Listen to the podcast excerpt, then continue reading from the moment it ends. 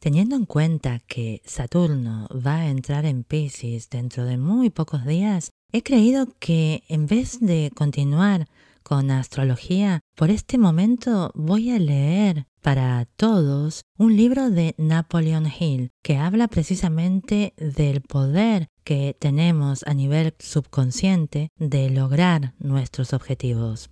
Este libro está enfocado verdaderamente a cómo es que podemos lograr lo que queremos y específicamente cómo es que podemos conseguir el dinero que soñamos para poder realizar nuestros sueños. Entonces, si bien para algunos el énfasis en el dinero puede resultar un tanto excesivo, es muy interesante durante esta época poder conectarse con todas las creencias que tenemos hacia el dinero y así poder darnos cuenta de que en realidad muchos de nosotros lo rechazamos o rechazamos la idea de tener más que suficiente y que hasta a veces nos hace sentir que hay algo malo en el hecho de querer tener una mejor vida.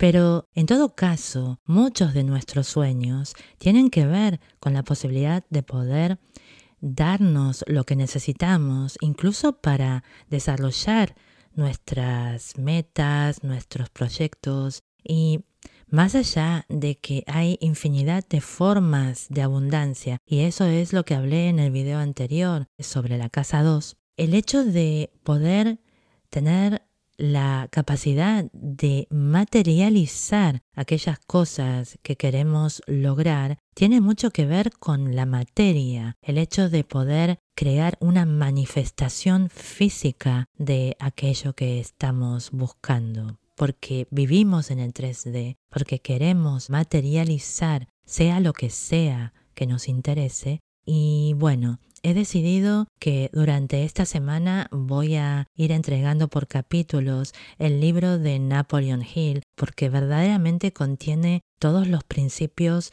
de la creatividad, de poder vivir desde la creatividad de la mente humana y poder manifestar nuestros sueños. Así que espero que lo disfruten. Hasta pronto.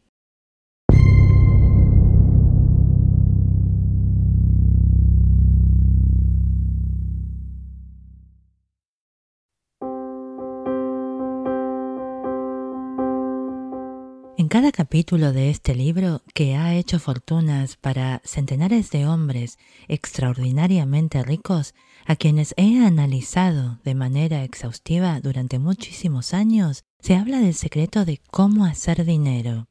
El secreto me lo señaló Andrew Carnegie hace más de medio siglo.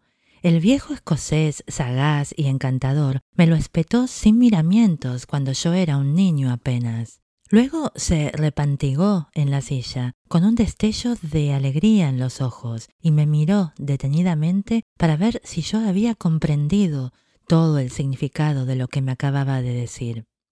Al ver que yo había captado la idea, me preguntó si estaría dispuesto a pasarme veinte años o más preparándome para ofrecérselo al mundo, a hombres y mujeres que, sin ese secreto, podían llevar una vida de fracasos, le respondí que sí, y con la ayuda del señor Carnegie he mantenido mi promesa. Este libro contiene ese secreto, puesto a prueba por centenares de personas de casi todas las clases sociales.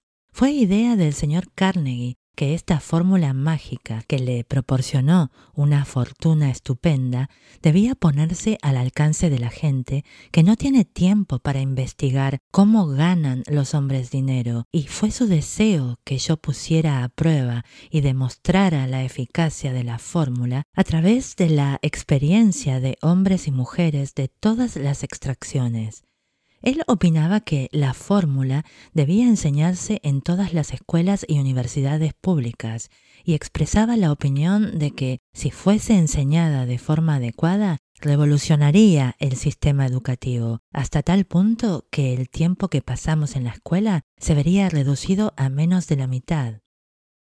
En el capítulo sobre la fe, usted leerá la sorprendente historia de la organización de la gigantesca United States Steel Corporation, tal como fue concebida y llevada a cabo por uno de los jóvenes por medio de los que el señor Carnegie demostró que su fórmula funcionaría con todo el que estuviera preparado para ella. Esta sola aplicación del secreto, ejecutada por Charles Schwab, le dio una fortuna inmensa, tanto en dinero como en oportunidades. Para decirlo ásperamente, esa particular aplicación de la fórmula le valió 600 millones de dólares. Estos hechos, bien sabidos por la mayoría de las personas que conocieron al señor Carnegie, dan una idea bastante cabal de lo que la lectura de este libro puede reportarle, suponiendo que usted sepa qué es lo que quiere. El secreto fue revelado a centenares de hombres y mujeres que lo han empleado para su beneficio personal, tal como el señor Carnegie había planeado. Algunos han hecho fortunas con él, otros lo han aplicado con éxito para crear la armonía en su hogar. Un sacerdote lo empleó con tal eficacia que le reportó unos ingresos de más de 75 mil dólares anuales. Arthur Nash un sastre de Cincinnati, usó su negocio casi en bancarrota como conejillo de indias para poner a prueba la fórmula. El negocio resurgió y permitió a su dueño hacer una fortuna.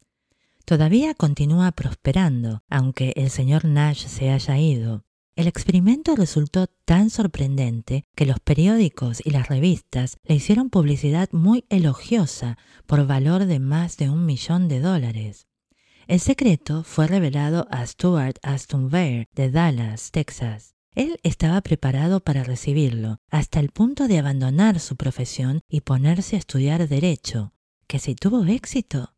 También relatamos esta historia. Cuando trabajaba como director de publicidad de la Salle Extension University, Universidad a Distancia La Salle, que entonces era apenas algo más que un nombre, tuve el privilegio de ver cómo J. G. Chaplin, presidente de la universidad, usaba la fórmula con tanta eficacia que hizo de La Salle una de las universidades a distancia más importantes del país.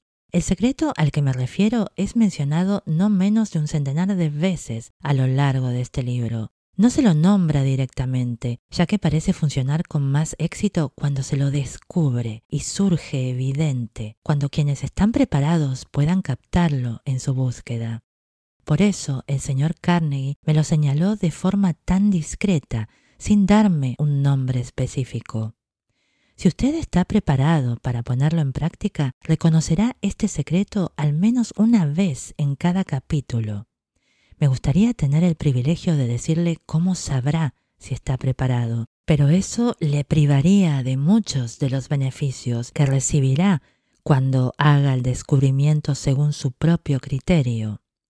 Si usted ha estado desanimado o ha tenido que superar dificultades extraordinarias, si ha probado y ha fracasado, si se ha visto disminuido por la enfermedad o por los defectos físicos, la historia del descubrimiento de mi hijo y la aplicación de la fórmula Carnegie pueden demostrarle que en el desierto de la esperanza perdida existe el oasis que usted ha estado buscando. Este secreto fue utilizado por el presidente Woodrow Wilson durante la Primera Guerra Mundial. Fue revelado a cada soldado que luchó en el frente, cuidadosamente disimulado en el entrenamiento que recibieron antes de ir a la lucha. El presidente Wilson me dijo que ese fue un factor importante en la obtención de los fondos necesarios para la guerra. Una característica peculiar de este secreto es que quienes lo adquieren y lo emplean se ven literalmente arrastrados hacia el éxito. Si usted lo duda, lea los nombres de quienes lo han puesto en práctica, donde sea que se mencionen. Constate usted mismo sus logros y convénzase. Nunca obtendrá nada a cambio de nada. El secreto al que me refiero no se puede obtener sin pagar un precio, aunque éste sea muy inferior a su valor. No pueden alcanzarlo a ningún precio aquellos que no lo estén buscando intencionadamente. Es imposible conocer a la ligera y no se puede comprar con dinero porque viene en dos partes. Una de ellas está ya en posesión de quienes se encuentran preparados para él. El secreto sirve por igual a todos aquellos que estén preparados para recibirlo. La educación no tiene nada que ver con él. Mucho antes de que yo naciera, el secreto alcanzó a ser propiedad de Thomas Alva Edison, el cual lo utilizó de manera tan inteligente que llegó a ser el inventor más importante del mundo, aunque apenas tenía tres meses de escolarización.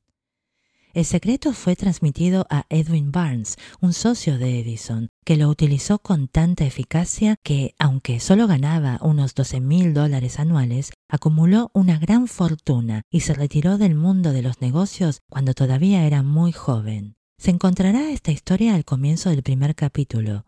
Usted se convencerá de que la riqueza no está más allá de su alcance, que todavía puede llegar a ser lo que anhela que el dinero, la fama, el reconocimiento y la felicidad pertenecen a todo aquel que esté preparado y decidido a tener esos beneficios. ¿Que cómo sé yo esas cosas? Usted deberá saberlo antes de que haya terminado este libro. Quizá lo descubra en el primer capítulo o en la última página. Mientras llevaba a cabo una tarea de 20 años de investigación con la que me había comprometido a instancias del señor Carnegie, analicé a centenares de hombres famosos y muchos de ellos admitieron que habían acumulado su vasta fortuna mediante la ayuda del secreto de Carnegie. Entre aquellos hombres se encontraban